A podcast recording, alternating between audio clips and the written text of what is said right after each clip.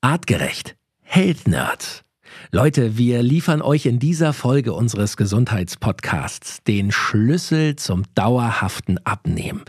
Der Diätencheck. Wir werfen einen wissenschaftlichen Blick auf verschiedene Diäten und Abnehmenkonzepte und wir klären die wichtigsten Fragen. Erstens, wie schaffen wir es, unser Gewicht zu reduzieren? Zweitens, wie können wir es dann auf einem gesunden Level halten? Zu Gast ist Schauspielerin und GZSZ-Star Krisa Kawasi. Krisa hat selbst schon diverse Diäten ausprobiert und erzählt von ihren ganz persönlichen Erfahrungen. Also, was hat bei ihr funktioniert? was nicht. Ihr erfolgreichstes Gewichtskonzept ist übrigens die Reset-Darmsanierung von Artgerecht. Sprechen wir natürlich auch drüber. Matthias Baum aus dem Health Nerds Wissenschaftsteam erklärt, warum ein gesunder Darm dafür verantwortlich ist, dass manche Menschen schneller und andere langsamer abnehmen. Er sagt, wir alle müssen ein Ernährungssystem finden, das in unsere individuelle Lebenssituation passt. Und Ganz neu, die Health Nerds Sprechstunde. Ab sofort könnt ihr uns eure Fragen zum Thema als Sprachnachricht oder als Textmessage bei Instagram schicken. Also ganz konkret, wollt ihr mehr wissen über eine bestimmte Diät? Habt ihr Fragen zur Verdauung oder dem Stoffwechsel? Die Antworten unserer Gesundheitsexperten hört ihr dann im Podcast immer am Donnerstag darauf in der Health Nerds Sprechstunde. Ich bin Felix Möse und ich stelle hier für euch die richtigen Fragen. Artgerecht. Health Nerds. Mensch einfach erklärt. Unser eigenes Körpergewicht, unser eigenes Körpergefühl, es ist etwas, das uns ja gefühlt wirklich ein Leben lang begleitet. Immer wieder kommen wir an Punkte, wo wir vielleicht sagen, ich fühle mich nicht wohl in der eigenen Haut, ich will abnehmen, ich will fitter sein, ich will wieder diese jugendliche Leichtigkeit, die ich vielleicht als 20-Jähriger hatte. Und deswegen wollen wir in dieser Folge wirklich mal einen wissenschaftlichen Blick auf dieses Thema werfen und wollen schauen, wie schaffen wir es, unser Gewicht vielleicht zu reduzieren, wenn es sinnvoll ist, und es eben dann auch auf einem gesunden Level zu halten, dauerhaft. Und wir haben einen großartigen Gast, äh, jemand, der als Working Mom, als vielbeschäftigte Schauspielerin, als äh, jemand, der einen 24 Stunden, sieben Tage Woche Mom, Business, Ehefrau-Job hat und äh, einfach viel in der Welt unterwegs ist und es trotzdem irgendwie schafft, gesund zu sein, toll auszusehen und eben diese Leichtigkeit auszustrahlen. Krisa Kawasi. Liebe Krisa, herzlich willkommen. Schön, dass du heute bei uns im Podcast bist. Hallo, hallo. Vielen Dank, dass ich dabei sein darf. Und unser Wissenschaftler heute hier aus dem Artgerecht-Team ist Matthias Baum. Matthias, auch an dich natürlich als Working Dad. Herzlich willkommen hier in unserer Runde. Ja, vielen Dank. Danke, dass ich da sein darf. Wir, wir drei sind ja alle äh, Eltern. Ich bin ja auch gerade noch mal zum zweiten Mal Papa geworden und ähm, man muss schon sagen, wenn wir mal zurückgucken zur Zeit, bevor wir Kinder hatten vielleicht sogar bevor wir verheiratet waren, als wir noch jung und, und äh, ungebunden durch die Welt gesprungen sind, da war das irgendwie, ist zumindest mein Gefühl, mit dem Gewicht halten einfacher als heute, oder? Geht's euch auch so? Definitiv. Da hat man sich anders vorbereitet, hatte vermutlich mehr Zeit. Ähm, also zu kochen ist nicht richtig, aber man würde was anderes kochen, wenn man für sich alleine kocht. Hm. Weil die Kinder essen dennoch was anderes. So ist es bei uns. Ja, 100 Prozent. Ja, definitiv. Ich meine, die, die Zeiten ändern sich und ich glaube, wir werden heute noch ein bisschen darauf eingehen, dass es eben nicht nur darum geht, was dann letztendlich gegessen wird, sondern wie sich im zunehmenden Alter, wobei ich meine, Chris und ich sind noch sehr, sehr jung, Felix, sehr jung. und ähm, nichtsdestotrotz, es verändert sich einfach. Die Zeiten verändern sich, ähm, der Stoffwechsel verändert sich und das hat alles auch einen Impact dabei, wie gut zum Beispiel eine Diät greifen kann. Also wir wollen, um das nochmal vorwegzunehmen, hier keine Diät verteufeln oder irgendwie äh, entzaubern. Ähm, ähm, wir können ja mal den, den schnellen Diät-Check machen, Matthias. Mal so die mhm. populärsten Diäten. Also wir Deutschen lieben natürlich FDH, frisst die mhm. Hälfte. Ja? Sag kurz, äh, ist das was? Taugt das was? Kann das funktionieren? Naja, das heißt ja im Endeffekt, ich muss mich mehr mit meinem Ernährungsverhalten auseinandersetzen und muss mal schauen, was ich mir so reinschaufel über den Tag. Die Hälfte ist dann unter Umständen immer noch zu viel, wenn man es jetzt nur mal auf eine Kalorienmenge bezieht. Aber man setzt sich damit auseinander, das kann schon einen Effekt haben, ja. Mhm. Dann natürlich Weight Watchers oder neuerdings heißen sie WW. Punkte zählen, also auch so ein System? Ja, da merken wir, dass die insgesamt ihr System geändert haben. Also da gibt es einige Neuerungen, um auch sozusagen dieses Community Management ein bisschen besser zu organisieren. Punkte zählen sind im Endeffekt nur übertragene Kalorienmengen. Dann muss ich mich halt nicht mit den Zahlen beschäftigen, sondern beschäftige mich mit Punktezahlen. Hat auch sicherlich eine Berechtigung und hier sicherlich auch die Idee mit einer Community im Nachgang das aufrechtzuerhalten. Ganz klares mhm. übergeordnetes Ziel auf das Gewicht zu schauen. Das ist so ein bisschen auch, äh, was man ein bisschen ankreiden kann. Ich glaube, deshalb sind sie auch von dem eigentlichen Wording so ein bisschen weggekommen und versuchen eben diesen Community-Gedanken ein bisschen in den Vordergrund zu rücken und äh, nicht so mit dem mahnenden Finger daneben zu stehen. Also ich kenne das von sowohl Patientinnen und Patienten, die das mal gemacht haben, die dann auch berichten, na ja, die Treffen sind dann teilweise schon ein bisschen komisch, wenn man sich dann gemeinsam auf die Waage stellt und sich das anschauen muss. Also es ist, ja. Genau. Chrissa, hast du eine Waage zu Hause? Ja, ja ich habe leider eine Waage zu Hause, ja. Witzigerweise stand ich gerade auf der Waage. Und ähm, ich habe am Wochenende so ein bisschen übertrieben weil äh, eigentlich wollte ich, oder ich habe letzte Woche schon langsam angefangen, die Reset-Core äh, wieder zu beginnen und dachte, ach, ich verschiebe das auf nächste Woche, weil ich noch auf dem Geburtstag war. Und habe aber die Woche so konsequent schon so ein bisschen in die Richtung gearbeitet und am Wochenende dachte ich so, ach komm. Es war ein böses Erwachen heute Morgen. Also ja, ich habe leider eine Waage zu Hause. Ist das gut, Matthias, eine Waage zu Hause zu haben? Was sagt der Ernährungswissenschaftler? Ist ein Messinstrument. Und Messen macht bei Zielerreichung immer extrem viel Sinn. Das heißt, je klarer wir ein Ziel definieren und wenn es ein Gewicht ist und man das kontrollieren möchte, kann man das auf jeden Fall tun. Für viele ist es aber definitiv eine Qual.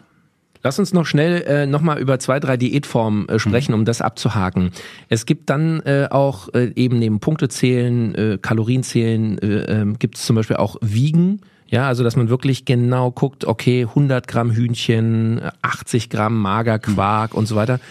Äh, ist das etwas, wo du sagst, ja oder nicht so? Geht eigentlich genau dahin auch, dass man es abmisst und äh, versucht, möglichst genau zu bilanzieren. Also mhm. wie viel Kilokalorien oder welche Menge brauche ich, weil am Ende leitet sich das ja daraus ab. Also wenn es irgendwo die Empfehlung gibt, gibt es eine Ableitung aus einer notwendigen Kalorienmenge heraus. Und ähm, ja, das kann man tun. Auch hier muss man es dann halt längerfristig tun. Sicherlich hat man irgendwann auch wieder ein Gespür dafür, wie viel ist das und wie groß ist eine Mahlzeit. So, und dann gibt es so Ernährungsform-Diäten, also so mhm. mediterrane Diät, äh, Low Carb, High Carb, High Protein. Ähm, ja. Das ist sicherlich auch etwas, wo jeder individuell gucken muss, was zu einem passt, oder? Nee, das ist ein spannendes Thema und auch immer wieder äh, merkt man auch, auch was es an Publikationen gibt, immer wieder ein Kampf. Was ist jetzt gut? Man sieht wirklich immer, ihr, ihr, man kennt das, ne? Es ist irgendwo in einer Trendzeitschrift drin äh, und dann, dann poppt das irgendwie auf, dann gibt es bestimmte Daten dazu, dann wird das widerlegt, dann flacht das auch wieder ein bisschen ab. Alle Ernährungsumstellungs Abnehmprogramme, sage ich mal. Also jetzt High Carb, Low Carb, High Fat, Low Fat, High Protein, wie auch immer münden im Endeffekt darin, dass ich diese Ernährungsumstellung habe, genauer drauf schaue und es hat natürlich einen Impact auf mein Gewicht. Also es wird bei jeder Form irgendetwas erstmal passieren und das ist auch der entscheidende Punkt.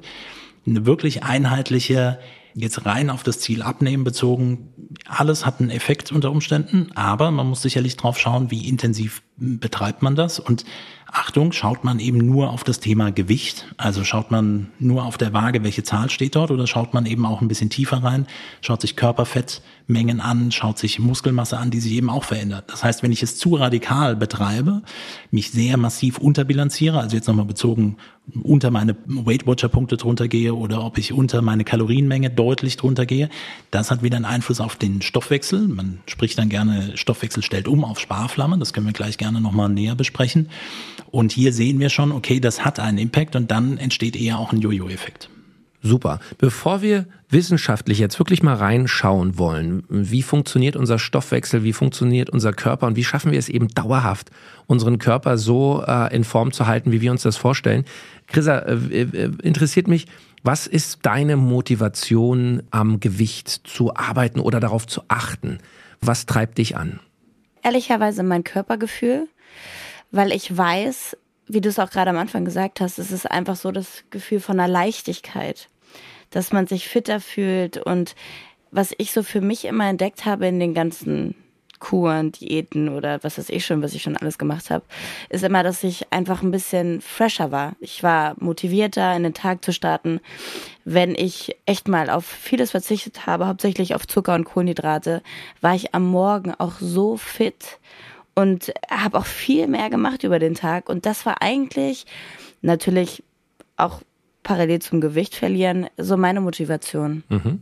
Warum, Matthias, scheint es bei Menschen, die einen stressigen, vielleicht auch unregelmäßigen Alltag haben, wie es, wie es bei, bei vielen Leuten ist, warum scheint es bei denen so zu sein, dass sie mehr Probleme haben, ihr Gewicht zu halten als andere Menschen? Oder ist das nur ein, ein Eindruck? Nee, das ist nicht nur ein Eindruck. Du hast eigentlich schon den passenden Umweltfaktor mit beschrieben, nämlich Stress und Stressverarbeitungsmöglichkeiten. Und es gibt die einen gestressten Typen, die tendenziell unter akuten Stressphasen eher noch Gewicht verlieren. Und jetzt sage ich beabsichtigt Gewicht und dann kann man in der Analyse sehen, es ist eben nicht irgendwie große Fettmengen, die verloren gehen, sondern eher Muskelmasse, die abgebaut wird. Und ähm, dazu kommt natürlich auch emotionales Essen. Also je stressiger die Situation, es gibt viele, die dann verhältnismäßig, wenn man es auf Kalorien münzen würde, dann auch mehr essen würden.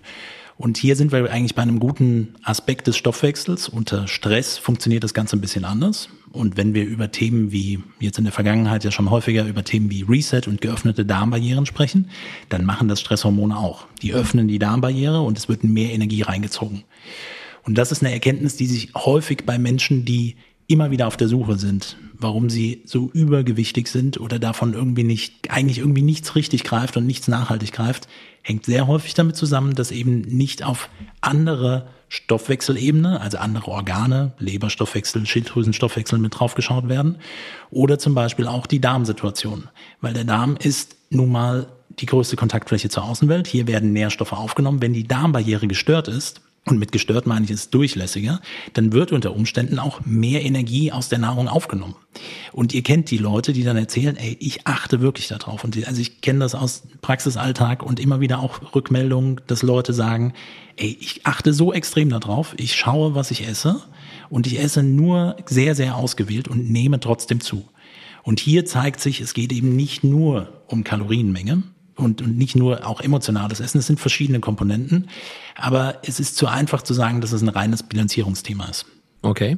Das heißt, äh, das Thema Darmbarriere, ähm, gerade bei gestressten Menschen, ist ein wichtiges Thema. Da sprechen ja. wir auch gleich nochmal genauer drüber, was das äh, bedeutet.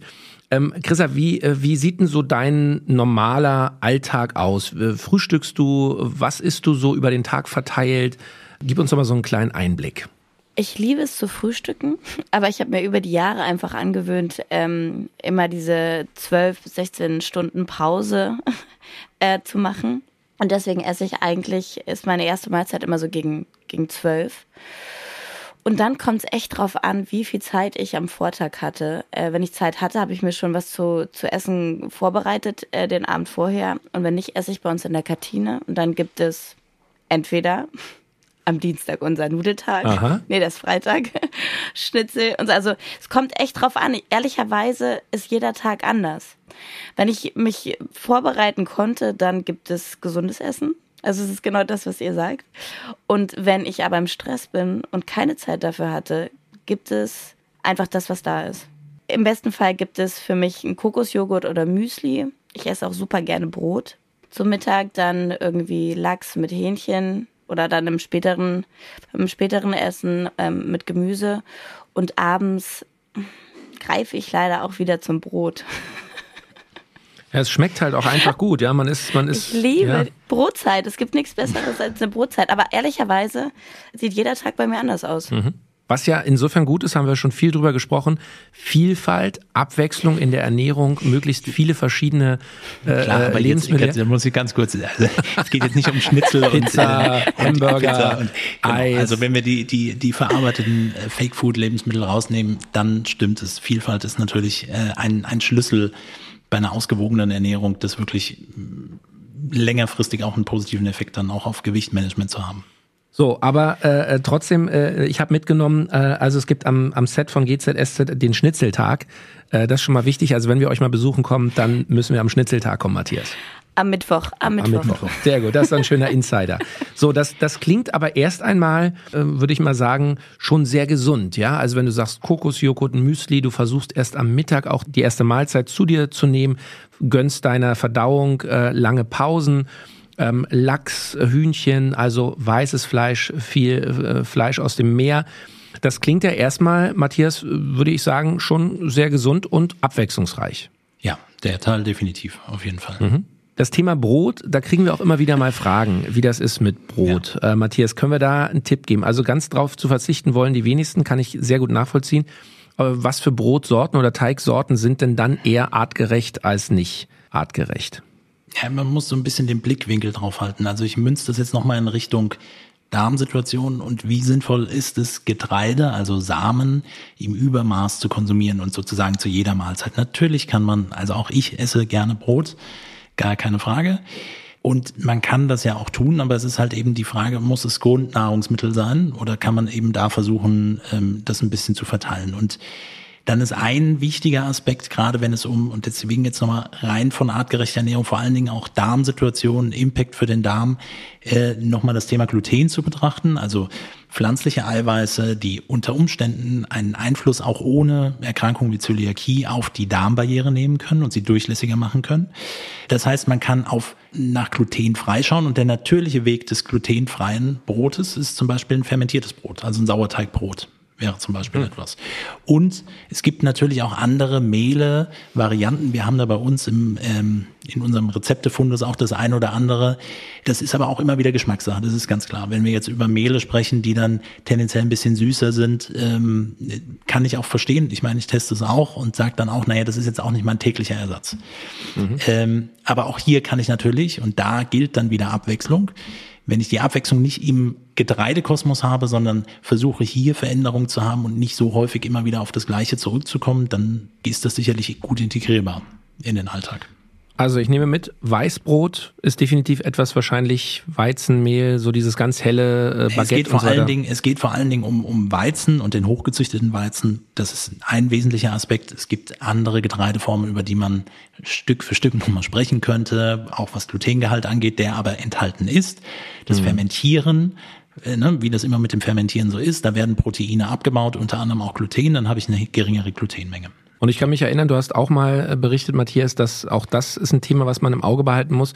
Äh, wir Deutschen lieben ja so Meerkorn. Ja, je mehr Körner drauf sind, um, umso ja. besser, umso gesünder suggeriert uns äh, der Bäcker ist genau. das Brötchen.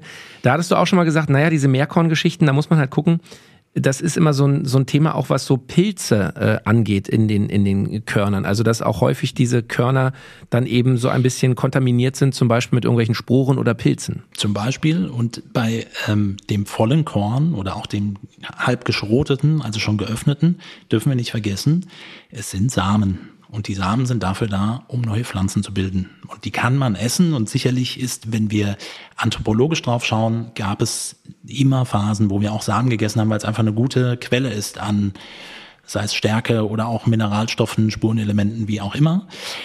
Jetzt kommt aber der entscheidende Punkt. Wie viel hat man denn da gegessen? Und wir reden jetzt davon, dass wir ein Brot haben oder eine Scheibe Brot, wo halt schon irgendwie gefühlt eine, eine, eine ganze Pflanze mit ihren Samen drin ist. Und hier muss man verstehen, dass Samen Antinährstoffe haben, die einen Einfluss auch auf die Verdauungssituation nehmen und gleichzeitig einen Einfluss auf die Darmbarriere nehmen können. Und äh, von daher auf, und warum immer die Empfehlung ist, bitte kein Weißmehl, sondern lieber Vollkorn, ist immer diese Argumentation, naja, der Blutzuckerspiegel steigt nicht so massiv an, was nicht unbedingt richtig ist. Also durch das vermehrte Blutzucker-Tracking, was ganz viele Menschen mittlerweile machen, zeigt sich, naja, doch, der steigt dann auch gerne hoch an.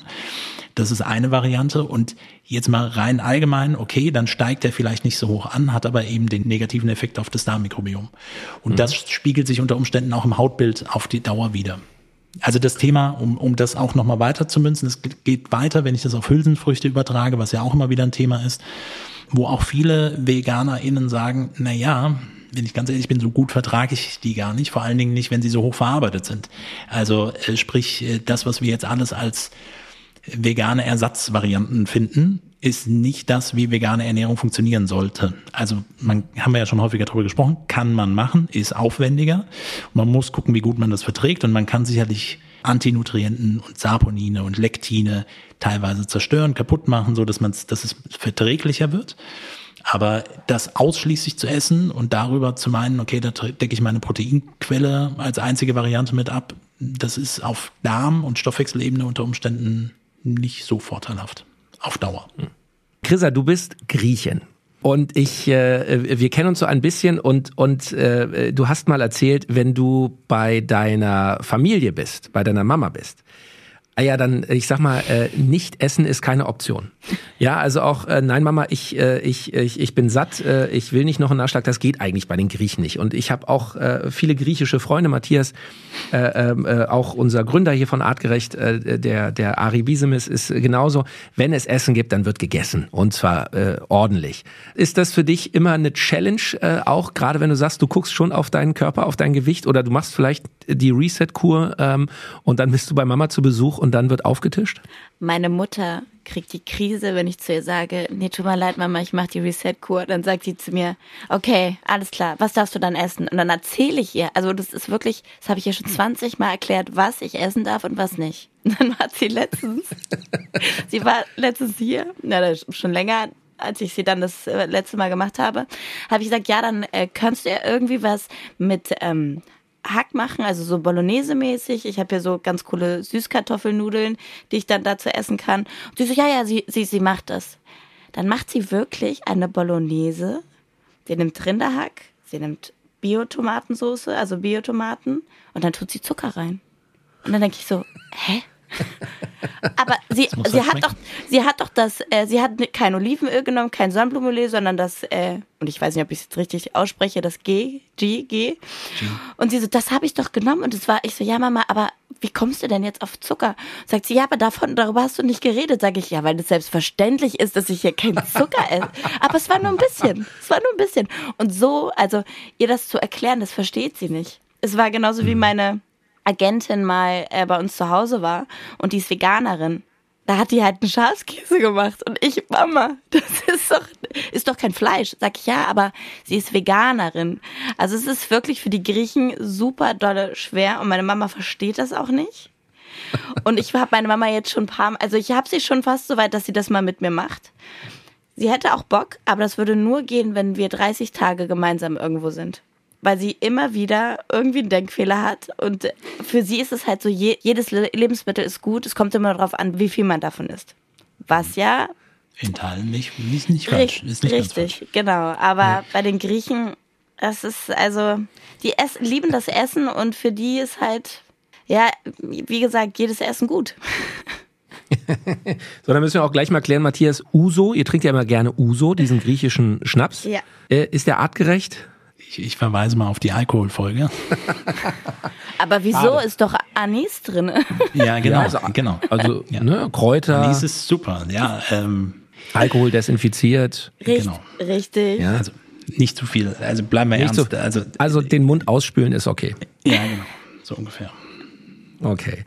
Ah ja gut, aber das ist eben die Challenge, äh, Chrissa, von der du eben sprichst und so geht's ja im Grunde den meisten Leuten, ja. Man hat Familie, man hat einen Job, man hat Freunde, man hat vielleicht äh, äh, eine eigene große Familie mit Kindern und da eben immer darauf zu achten, okay, was esse ich? Welche Möglichkeiten habe ich jetzt überhaupt mich zu ernähren? Ich bin vielleicht auch mal geschäftlich unterwegs und, und muss eben auch das essen, was es dort gibt, ja, oder was eben auf der Karte steht. Das ist nicht so einfach. Und ich glaube, Matthias, das können wir schon mal vorwegnehmen. Am Ende werden wir nur dauerhaft abnehmen oder dauerhaft unser gesundes äh, Körpergewicht halten können, wenn wir eben ein System finden, was in unserer modernen Welt, in unserer modernen Lebensweise funktioniert, oder? Kann man das so sagen? Ja, plus den individuellen Aspekt mit zu berücksichtigen, ganz klar. Also mhm. kann ich ähm, eine bestimmte Diät, also wirklich dieses deutsche Wort Diät, äh, was wir sofort assoziieren mit, okay, ich mache das jetzt, um abzunehmen. Kann ich das längerfristig umsetzen? Nein. Und sogar die Diäten sind ja gar nicht darauf angelegt unter Umständen, äh, sondern es geht darum, dass man sagt, okay, man macht das und dann kann man, dann ist man davon wieder erlöst. Und das ist eigentlich der erste Mindset, der geändert werden muss. Wir sollten Ernährung als etwas Positives sehen und wir sollten das natürlich versuchen, so und ich nehme mal diesen Begriff intuitiv wie möglich zu handeln. Also was schmeckt mir gut, was brauche ich, welches Körpergefühl habe ich, das was Chris auch gesagt hat. wo man dann automatisch auch ein bisschen in, in dieses Thema, das reduziere ich vielleicht mal, ich probiere das mal etwas aus. Diese ähm, wirklichen Ernährungsumstellungen, die dann auch längerfristig halten sollten. Äh, jeder findet unter Umständen sein System dabei. Das Problem ist aber, wenn sich mal so der ein oder andere Fehler eingeschlichen hat, und ich habe das schon mehrfach gesagt, also eine Verhaltensänderung braucht im Mittel 66 Tage. So, und wenn ich dann immer meine, keine Ahnung, noch zusätzlich, also mehr Mahlzeiten esse oder viele Süßigkeiten konsumiere und so weiter, dann geht das Gewicht beispielsweise nach oben. Jetzt stelle ich das irgendwie um, dann höre ich damit auf und dann falle ich eigentlich in das alte Muster zurück, weil die, die Diät nicht so lange gedauert hat unter Umständen. Der berühmte Jojo-Effekt. Ja, und der Jojo-Effekt ist noch ein anderer Aspekt. Das heißt, mhm. ähm, da haben wir nämlich das Prinzip, viel hilft viel. Ne? Also so, okay, jetzt steht der Sommer vor der Tür, äh, jetzt muss ich abnehmen und ich mache es nicht so lange, da mache ich lieber nur, anstatt sechs Wochen mache ich dann nur zwei Wochen und dann mache ich es radikaler. Und das ist der große Fehler. Viel hilft, viel heißt, okay, ich bilanziere mich unter, ich esse ganz wenig, ich äh, mache irgendeine Crash-Diät.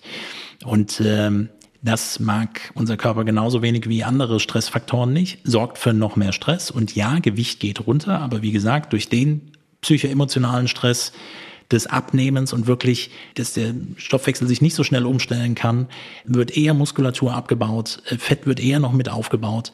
Auf der Waage sieht das super gut aus. Und dann fange ich wieder an. Und unter Umständen ist meine Schilddrüse schon runterreguliert und ich kann die Energie später gar nicht mehr freigeben. Ich fange an zu essen und speichere sofort Energie ein, die dann nicht verteilt wird. Und dann bin ich nicht nur auf der Waage schnell wieder da, sondern habe mehr Fett als vorher gespeichert und weniger Muskelmasse. So, und ähm, um, um das jetzt noch abzurunden, weil jetzt bin ich ein bisschen abgewichen, aber kennst du oder kennt ihr, der Grundgedanke, man kann eine Diät machen. Ich würde das nicht jedem empfehlen, aber man kann wirklich sagen, okay, wenn es auch massiv, wenn es notwendig ist, mach das mit einem Konzept, was für dich stimmig ist und münde das dann in eine Ernährungsform, die sich gut integrieren lässt. So, jetzt würde ich natürlich immer sagen, oder wir von Artgerecht würden immer sagen, haltet euch mal in die Richtung artgerechte Ernährung da sind viele Faktoren, die ihr auch in anderen Diäten schon findet. Also warum funktioniert jede Diät? Weil jede, ne, was Chris ja gerade eben sagte, weil bei jeder Diät klar ist, bitte nicht den raffinierten Zucker einzubauen und bitte keinen Alkohol trinken. So, das ist so für uns, die sich damit beschäftigen, ist es natürlich immer alles Basics. So, und jetzt kommt ja der entscheidende Punkt. Wir wollen ja vielleicht doch wieder Zucker essen. Oder wir wollen vielleicht doch Alkohol trinken. Und dann ist der entscheidende Punkt, wie kriege ich das mit dem Timing hin? Wie sieht mein Bewegungsverhalten aus? Und das ist der Schlüssel, dass ich ähm, das auf die lange Distanz betrachte und sage, okay, dann habe ich halt mal einen stressigen Tag, in dem ich das essen muss, was mir vorgesetzt wird. Aber der nächste Tag heißt nicht, ich muss jetzt wieder ins komplette alte Muster zurückfallen. So. Und sich an diesen Eckpunkten zu orientieren, sprich Mahlzeitenfrequenz, vielfältige Ernährung, möglichst selbst zubereiten, nicht so viel verarbeitete Lebensmittel. Wir haben auch eine zahlreiche Tipps. Was ist, wenn ich essen gehe? Was kann ich essen? Fisch und Gemüse geht immer. Klar will man das nicht immer essen, aber man kann eben dann doch auch Fleisch zum Beispiel konsumieren, äh, Meeresfrüchte konsumieren. Man kann auch nur Gemüse konsumieren. Und ähm, das ist eigentlich, halte ich für den wichtigen Faktor. Also entweder ich beginne mit einer wirklich einer Kur, wo ich abnehme und versuche es dann längerfristig aufzubauen, aber teuflisch ist das Thema, okay, jetzt schnell abnehmen, dann den Sommer kurz, dann wieder zunehmen und dann ist das wellenartige Bewegung und dann kommt das Alter mit dazu.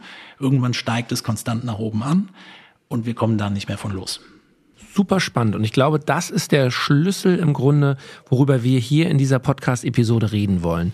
Ähm, wie eingangs gesagt, diese ganzen äh, Diätformen, diese ganzen mhm. Abnehmkonzepte, die funktionieren immer über einen bestimmten Zeitraum. Vier Wochen, sechs Wochen, acht Wochen.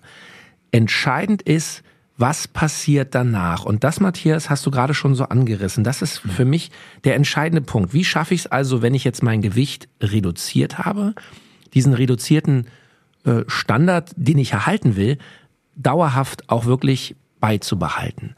Und das ist so ein Thema. Also da, da müssen wir nochmal genauer drauf eingehen. Du sagst also, eine artgerechte Ernährung ist dann im Grunde der, der Weg zum Erfolg. Das heißt, ich muss gucken, wie kann ich meine, ja, meine Ernährung so ausbalancieren, dass ich durchaus auch mal eben Brot esse und durchaus auch mal ein Stück Fleisch esse und durchaus auch mal ein Uso trinke äh, mit der Krise auf einer Party zusammen, aber trotzdem irgendwie mein Körper äh, sich eben in dieser Balance hält. Habe mhm. hab ich das richtig verstanden? Ist das im Grunde der, der Schlüssel zum genau. dauerhaften Abnehmen? Und da gleich ein paar Tipps zu. Also ich meine, wir können, es gibt unterschiedliche Varianten. Die einen können sich auf so eine Wochenend-Variante ganz gut einigen. So einen oder einen Cheat Day. Oder meinetwegen eine Besonderheit, die im Tag eingebaut ist. Also zum Beispiel, dass manche Leute sagen, okay, ich brauche doch eine Mahlzeit pro Tag mehr oder sowas in die Richtung. All das, und das ist etwas, was wir jetzt nicht allgemein vorgeben können. Es gibt Menschen, die finden übrigens Kalorienzählen total super. Und wenn das ein Konzept ist, was funktioniert, tu es. Mach es, setze es in deinen Alltag um. Spricht überhaupt nichts dagegen. Als Eckpfeiler, wie gesagt, ähm, der, also der wirkliche Plan wäre, abwechslungsreich in der Lebensmittelauswahl und auch eben was die Quantität angeht, auch die Mengenverhältnisse angeht, das intermittierende Fasten angeht. Wenn man das versucht einzubauen und jetzt kommt der entscheidende Punkt, man nach einer Diät unter Umständen gut wieder, ja, ich sag mal, auch hier eine Art Reset gemacht hat, in seinem Kopf wieder klarer ist. Und man jetzt sagen kann, okay, das kann ich umsetzen längerfristig, indem ich jetzt vielfältige Ernährung, Mahlzeitenfrequenz, das anpasse und achte mal wirklich darauf, was, was brauche ich, was braucht mein Körper. Also wir gehen in diesen Bereich intuitiv zu entscheiden, ist es gut für mich oder nicht. Warum sage ich nach so einer Diät oder dafür, wo es eigentlich nicht gemacht ist, jetzt greife ich mal Reset auf, Reset zu machen und wie geht's danach eigentlich weiter.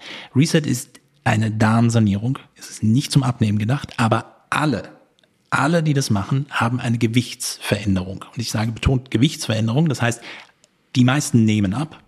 Es gibt welche, die nehmen zu. Weil ich plötzlich in so eine Art Ausgleich komme. Wir führen das ja diese 30 Tage relativ eng relativ eng. Also man hat natürlich viele Möglichkeiten noch, noch, noch zu variieren, aber einen klaren Plan. So, und jetzt kann ich danach die Dinge in meinen Alltag mit übernehmen und überführen. Und wenn alles gut läuft, hat sich, verändert sich das Darmmikrobiom wieder. Das heißt, die Entscheidungen, die Essensentscheidungen, die ich treffe, sind dann auch wirklich mehr wieder kognitive Entscheidungen von meinem Gehirn und nicht nur von einem veränderten Darmmikrobiom, das mir sagt, ey, Kollege, gib mir mal Zucker. Ich brauche ganz viel davon. So. Mhm. Und das ist so ein bisschen das, das Problem, was ich habe, wenn man sagt, okay, Leute, fangt mal einfach an, intuitiv zu essen. Das wird unter Umständen nichts, weil wenn man nur danach geht, schaufeln sich die Leute unter Umständen zu viel von den Dingen rein, die sich eher wieder negativ auf die Spirale Gewichtszunahme und auch andere Gesundheitsthemen auswirken würden.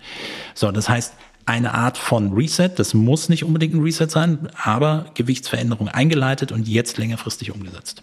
Super spannend. Also ich glaube, da, da, da ist ganz viel wirklich auch Fachwissen äh, drin, das uns allen helfen kann, das Gewicht eben dauerhaft äh, zu halten oder zu reduzieren. Oder vielleicht auch bei, äh, Matthias, du sagst äh, vollkommen richtig, klar, wenn man vielleicht auch untergewichtig ist, ja, und dann so eine Reset-Kur macht, dann nimmt man zu, ja, dann findet auch da der Körper zu seinem optimalen ähm, Gewicht.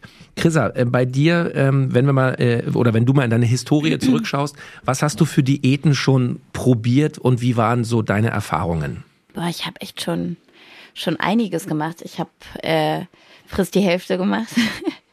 ich habe Kalorien gezählt. Ich habe ähm, ich habe nach der Schwangerschaft drei Monate lang so eine Stoffwechselkur gemacht die ähm, wirklich krass war. Im Nachhinein habe ich gedacht, oh, also klar hätte ich das jetzt einen Monat gemacht, so wie sie ja eigentlich, also eigentlich soll man die immer nur einen Monat machen. Ich habe das damals mit meiner Cousine gemacht, parallel, die hat mich begleitet, sonst hätte ich es auch nicht so lange gemacht. Und die meinte dann, wenn du willst, kannst du auch noch länger das machen, äh, maximal halt drei Monate. Und ich habe es dann, wie gesagt, drei Monate gemacht. Und das war dann doch ein bisschen zu viel für meinen Körper. Und da war das Gefühl dann anderer, weil nachdem ich drei Monate damit fertig war, habe ich gedacht, nee, m -m, ich habe gar keinen Bock mehr drauf. Ich will darauf gar nicht mehr verzichten, weil da darfst du ja kein, du darfst ja keine Fette. Das heißt, ich musste mein Hähnchen im Wasser anbraten oder das irgendwie in den Ofen tun. Und das hat ja gefühlt nach gar nichts geschmeckt. Also bin ich zwar meine Funde losgeworden, aber danach war bei mir so, nee. Also ich hatte so die Schnauze davon voll. Also das hat funktioniert für eine Zeit. Und ähm, genau, und das, was ich jetzt mache, und wie, wie gerade Matthias es gesagt hat, und das mache ich nicht, weil ich Funde verlieren möchte. Klar, natürlich mag ich es auch, wenn ich mal ein Kilo weniger auf der Waage stehen habe. Deswegen ist es einfach so ein tolles Goodie, was man dazu bekommt. Ist halt für mich die Reset-Kur optimal, weil erstmal, was ich immer jedem sage, wenn wir darüber reden, ich hungere da nie. Ich hungere nie, weil ich esse so viel ich ja will. Ich esse, gucke nur auf, also was, was ist meine Mahlzeit? Wann nehme ich sie? Wann nehme ich sie ein? Wie viele Stunden habe ich dazwischen Zeit? Und das ist so für mich äh, die Erkenntnis, dass ich kann damit total gut umgehen, dass ich nur zweimal oder dreimal am Tag ähm, esse. Weil ich bin jemand, der nimmt mal da und da und da und da und dann habe ich auf einmal zwischenzeitlich schon zwei Stücke Schokolade gegessen, dann habe ich da nochmal ein Brot genommen und da bin ich nochmal ins Catering gegangen und so. Und ähm, Jetzt bin ich von deiner Frage komplett abgewichen, aber ich habe durch diese ganzen Diäten einfach für mich meinen Weg gefunden, was für mich funktioniert. Und jede Diät, jede Ernährungsumstellung ist mit Arbeit verbunden. Und ich glaube, wenn du das für dich erkennst und wenn du auch darauf Lust hast, weil irgendwann switcht das und du bist dann in dem Thema und dann macht es auch Spaß. Ich liebe die Gruppe bei Facebook, äh, die Reset-Gruppe ich gehe da immer rein und gucke, weil da sind wirklich Leute, die sind ja so in der Thematik drin, dass die auch so geile Mahlzeiten haben. Und dann schaue ich mir das an und denke, geil, neue Challenge, das mache ich mal. Und es muss nicht immer unbedingt in meiner Reset-Kur sein. Ich mache das auch so, weil ich einfach mal Lust habe. Und wenn, ich glaube, wenn du da einfach einen Switch hast und weißt, was tut dir gut, ähm, und was kannst du davon mitnehmen? Du kannst ja auch mehrere Diäten miteinander oder Ernährungsumstellungen miteinander verbinden, weil du weißt ja, klar, in der darf ich zwar kein Öl, aber für mich ist Öl ganz gut. Ich nehme es ja nur in gewissen Mengen. Und äh, deswegen waren alle meine Diäten und alle meine Ernährungsumstellungen einfach ähm, ein gutes Learning, um so selber für mich ähm, den Weg zu finden, was mir gut tut und was mein Körper gut tut. Sehr beeindruckend. Und ich glaube, da ist auch viel Wissenschaft drin, unbewusst. Ja, diese, dieses Learning, dieses auf den Körper hören, nicht auf den Darm und auf die Darmbakterien hören, die nach Zucker schreien, aber so auf das eigene Körpergefühl hören, was funktioniert bei mir, ja, wie du richtig sagst, der eine verträgt vielleicht ein gutes Olivenöl besser als vielleicht der andere. Und jeder Körper, auch wenn wir vom Bauplan irgendwie doch alle sehr ähnlich sind, jeder funktioniert eben doch ein bisschen anders und jeder hat eben doch etwas andere Lebensumstände und einen anderen Alltag und ähm, es ist äh, auf jeden Fall schön zu sehen und du bist ein gutes Beispiel eben, dass man seinen individuellen Weg finden kann und sollte. Ja. Wie ist es bei dir in der Familie oder auch mit, mit, den, mit den Kindern? Ähm, achtest du sehr auf die Ernährung, was, was die essen, was, was, was Mama, was Papa kochen oder, oder seid ihr da äh, eher sorglos unterwegs? Nee, also ich muss echt sagen, ähm, mein Sohn oder unser Sohn ist gerade so auf dem Trichter, der isst nur Brot der will nur Nudeln. Der isst Kartoffeln und Wurst. ja. Und ich habe wirklich, ich bin wirklich hier so an einem Punkt, wo ich, also das, man sagt ja immer, es gibt immer so die Phasen bei Kindern. Bei ihm ist die schon relativ lang. Und ich habe mich schon, ich habe wirklich alles versucht, ne, wirklich alles versucht. Aber grundsätzlich alles, was grün ist, alles, was grün ist, isst er nicht. Er isst es nicht. Es sei denn, ich gebe ihm eine Gurke und die schäle ich. Und die muss ich schälen, weil sonst würde er die auch nicht essen. also ähm, wir sind da schon interessiert, dass er da und passen auch auf, was er isst. Aber bei manchen Sachen ähm, habe ich keine Chance. Da ist er so äh, charakterstark. Ähm, ich glaube einfach, da müssen wir weiter versuchen und irgendwann wird er sagen, er hat Lust und dann freue ich mich. und bis dahin, ähm, ja, probiere ich mich aus und hoffe, dass er nicht zu viel Nudeln und Brot isst und äh, ja, irgendwann mal ungesund. ungesund. Ja, es ist wahrscheinlich, ich glaube, das erleben viele Eltern. Das war bei uns genauso. Ja, als er noch ganz klein war, der Karl, da hat er äh, Tomaten gegessen, Avocado, hat das alles in sich ja. reingestopft. Ja, aber jetzt, äh, wenn er, als er das erste Mal dann eben Nudeln, Kartoffeln, Brot äh, gegessen hat, das irgendwie schmeckt ihm das besser, ja. Und wenn du ihm drei Sachen hinstellst, Tomaten, ähm, Gurke und Brot, dann wird das Brot weggefuttert und der Rest wird vielleicht durch die Wohnung geworfen. Ja, also ja. das Aber ist irgendwie so. Aber Matthias, nimm uns die Angst, äh, das gehört zur Entwicklung dazu und man kann äh, später auch noch Einfluss drauf nehmen, hoffentlich, Natürlich. oder? Wir merken das alle und das kennt jeder und genau das. Es ist mal irgendwie getestet worden, dann ist doch mal das erste Mal was Süßes dazu gekommen, was Eis zum Beispiel jetzt, was so gerade so ein Thema, hier nochmal ein Eis, da nochmal ein Eis. Und natürlich macht das mit diesen Kindergehirnen etwas, weil die plötzlich merken, uh, was passiert denn hier? Also so eine Geschmacksexplosion war vorher nicht da.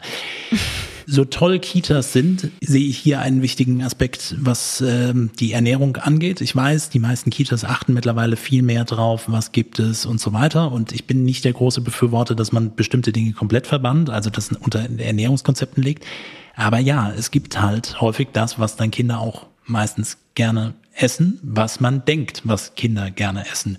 Und das ist das, was ich meine. Also wir sind natürlich, die Kids werden jetzt oder die Kleinkinder sozusagen jetzt schon mal geprägt in Richtung, okay, das gibt's da auch, dann will ich das zu Hause auch gerne haben. Ein wichtiger Faktor ist immer, und es gibt, da kann man die Angst definitiv nehmen, irgendwann wird ja alles mal gegessen. Aber wir sind schon mit selbst dafür verantwortlich, welche extremen Essgewohnheiten so entstehen. Also ich kenne das bei, nicht, ich sage jetzt nicht, wer bei mir das mal in der Familie gemacht hat, aber es ist ein Verwandtschaft, näheren Verwandtschaftsumfeld. Der hat halt irgendwie nur ähm, jahrelang nur ähm, so Schokopops zum, also das, was es so als Frühstücks gibt, den ganzen Tag gegessen. Phasenweise. Und okay. ähm, ich meine, der ist jetzt auch ein erwachsener Mensch und hat Kinder und so weiter. Also das geht. Es ist nicht optimal. Und der entscheidende Punkt, worauf ich hinaus will, ist, welchen, welches Verhältnis hat man mit seinen Kindern dazu? Setzt man sich zum Beispiel, und das ist der allerwichtigste Aspekt, essen wir gemeinsam. Wie gut kriegen wir unsere Mahlzeit gemeinsam hin? Und dann kann man natürlich auf der einen Seite sagen, okay, es gibt einen vollen Tisch und jeder darf sich etwas aussuchen. Das ist eine Variante. Aber es sollten, es sollte immer das Gleiche angeboten werden, was Mama und Papa oder Oma und Opa auch mit dabei haben. Weil das ist natürlich äh, zu erkennen, okay, die essen das auch. Und selbst wenn es dann noch nicht gegessen wird, aber es wird gesehen, okay, die essen das auch. Und dann bietet man es immer wieder mal an und dann sollte es eigentlich weniger ein Problem sein. Und ähm, was eher ein Thema ist, um nochmal auf, auf, auf unser Thema heute zurückzukommen, man isst als Eltern dann ja natürlich eher da auch nochmal mit. Ne? Weil man will dann auch nicht, dann wird es dann gekocht, dann möchte man nicht, dass man es wegwirft. So, und plötzlich hat man dann auch ausschließlich oder sehr häufig Nudeln, Kartoffeln und jetzt nicht gegen die Lebensmittel an sich, sondern unter Umständen esse ich es noch zusätzlich zu der Mahlzeit, die ich mir dann sonst eigentlich noch für den Abend vorbereitet hätte. Ja. Die Schokopops. Zum Beispiel. Zum Beispiel. hatte. Genau. Schokopops all you can eat. Ja, all you can eat Schokopops. Ja, Wahnsinn. Ja. Okay, Leute, also wir sind uns einig, ähm, Diäten, ja, können funktionieren. Jeder muss seine individuelle Diät äh, suchen vielleicht. Und Chrissa, das, das finde ich auch ein gutes Konzept. Einfach mal verschiedene Diäten auch ausprobieren. Ja, einfach mal ein Gefühl bekommen, ähm, funktioniert das bei mir? Wie reagiert mein Körper darauf?